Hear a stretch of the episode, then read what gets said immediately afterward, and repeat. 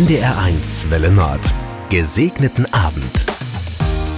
Seit zwei Jahren und einer Woche herrscht Krieg in der Ukraine. Nun hat vor einigen Tagen der Präsident Volodymyr Zelensky zum ersten Mal offiziell die Zahl der bislang gefallenen Soldaten seines Landes genannt. Über 31.000 Männer und Frauen sollen im Kampf ihr Leben verloren haben. Dazu kommen nach internationalen Schätzungen nochmal mindestens 10.000 zivile Tote. Und das sind nur die Opfer auf einer Seite.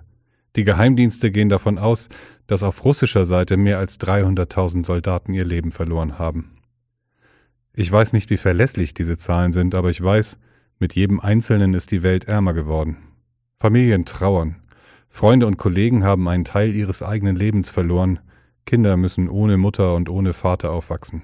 Mit jedem Opfer ist ein einzigartiger Mensch getötet worden. Was waren das für Menschen? Ich stelle sie mir vor. Einer hat vielleicht für sein Leben gern Fußball gespielt und auf dem Platz alles gegeben. Eine hat davon geträumt, Opernsängerin zu werden, wenn der Krieg vorbei ist. Eine hat gern seinen Tee mit ganz viel Zucker getrunken. Eine hat sich jeden Tag davor gefürchtet, dass ihr etwas Schlimmes passiert. Und zwei waren frisch verliebt ineinander und haben Pläne geschmiedet für die Zeit, wenn alles vorbei ist, mit klopfenden Herzen vor Begeisterung. In der Bibel spricht jemand ein Dankgebet. Gott, du hast mich erforscht und kennst mich genau.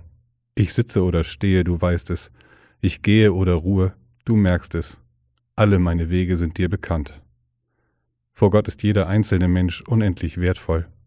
Für mich steht fest, Krieg darf nach Gottes Willen nicht sein. Allerdings weiß ich auch, für eine Situation wie die in der Ukraine gibt es keine einfache Lösung.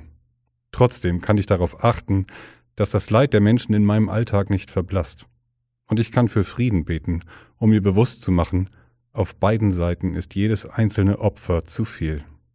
Einen gesegneten Abend wünscht Heiko von Gedrowski, Radiopastor aus Lübeck.